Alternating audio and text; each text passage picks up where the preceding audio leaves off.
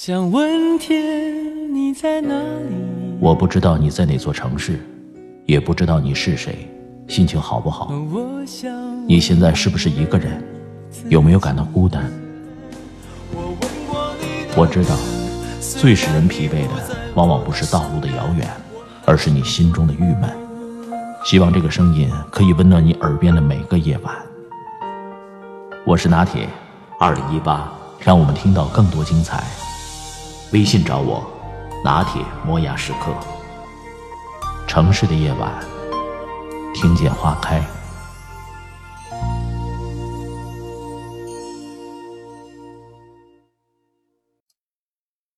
今天上午去医院看病，医院里人山人海，病人焦虑，医生烦躁，挂号排队花了一上午，终于到我了。前面一个大爷不停的问医生，问他下次什么时候再来，这个药管用吗？费用在哪交？医生不耐烦的回答着，因为每天都有无数的人问同样的问题，他先是无奈的回答，后来嗓门提高了八度，像是在吵架一样。到我以后。我吓得连大气都不敢喘。看完病，我急忙跑去缴费。缴费口已经排了很长的队，排到我的时候，我多嘴问了一句多少钱。那个人不说话。我又问了一遍多少钱。那个人脸色无光，似乎在回答一个有关生死的问题。他瞪着我，极其不耐烦的想说点什么，又咽了回去。我有些不高兴，大声喊了一声，问到底有多少钱。他终于爆发了，说：“那单子上不是有吗？你自个儿不会看呐？”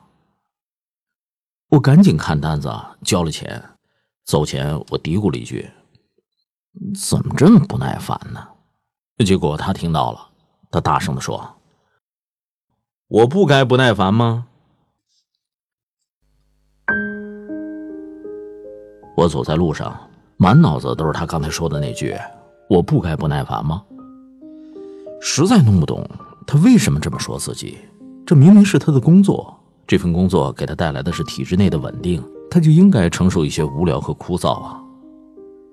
可走着走着，我忽然懂了，的确，他应该不耐烦。毕竟这么年轻，却过上了每天重复的生活，日子像上了发条，除了循环还是循环，日日夜夜，每天都是这样。这样的生活，能耐烦吗？我想起前段时间放假，我和朋友去高中看望老师。我们走到操场，第一个认出的是我们的高中体育老师。他拿着球，低着头，学生在操场上飞奔，他却无聊又无奈的在边上玩着几个仅剩的球。朋友说：“哎，这个景象好像似曾相识啊。”忽然想到，我们高中的时候，他也这样。体育课上从来不会阻止我们干些什么，只是把球发给大家，让大家自由活动。这么多年过去了，学生一批批的更换，这个老师的日子却一天天不停的重复着。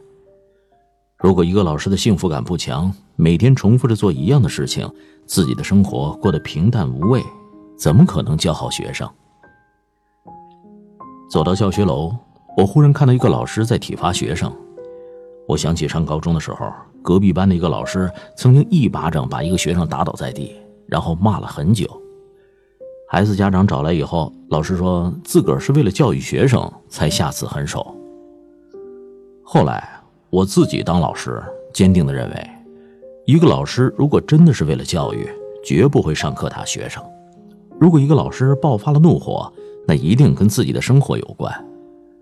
我甚至可以大胆假设，是那个老师每天不变的生活状态。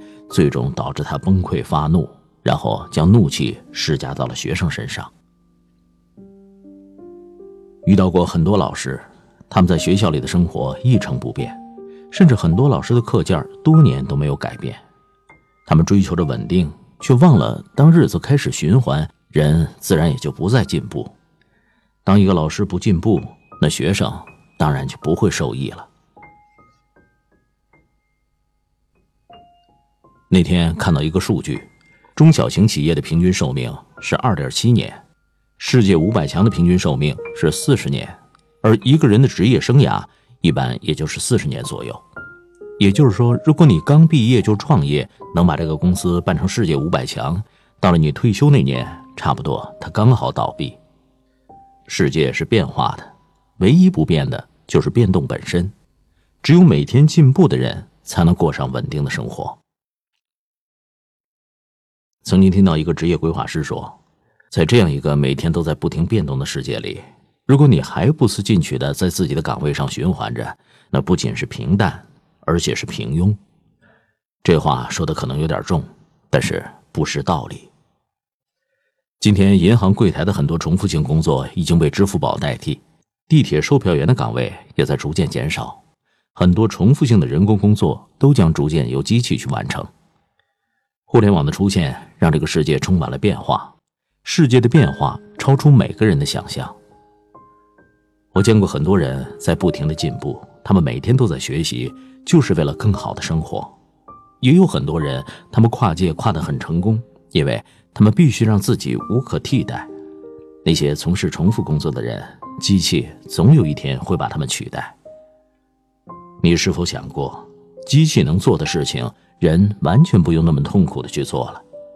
你可以不耐烦的重复着，甚至抱怨着，可那看似很忙的生活，或许只是因为你懒于思考、懒于改变而已。有一天，当你能做的，机器比你做的更好，而且不抱怨，还不要钱。你是否想过，到那个时候，自己还拥有什么无法被替代的技能，可以立足于这个世界上呢？那天我遇到了一个朋友，他是个月嫂，他自豪的跟我说，以前大家特别不看好这种工作，现在自己一个月的工资是八千元。他说，我这个工作未来不会被机器替代，因为我每天都在进步，都在实践、看书、学习。他笑得很甜。这些年，他赚了一些钱，准备出国进修计算机。我问他为什么，他说：“未来会发生什么，谁知道呢？”他告诉我：“永远不要让自己的生活有规律、无意义的循环。”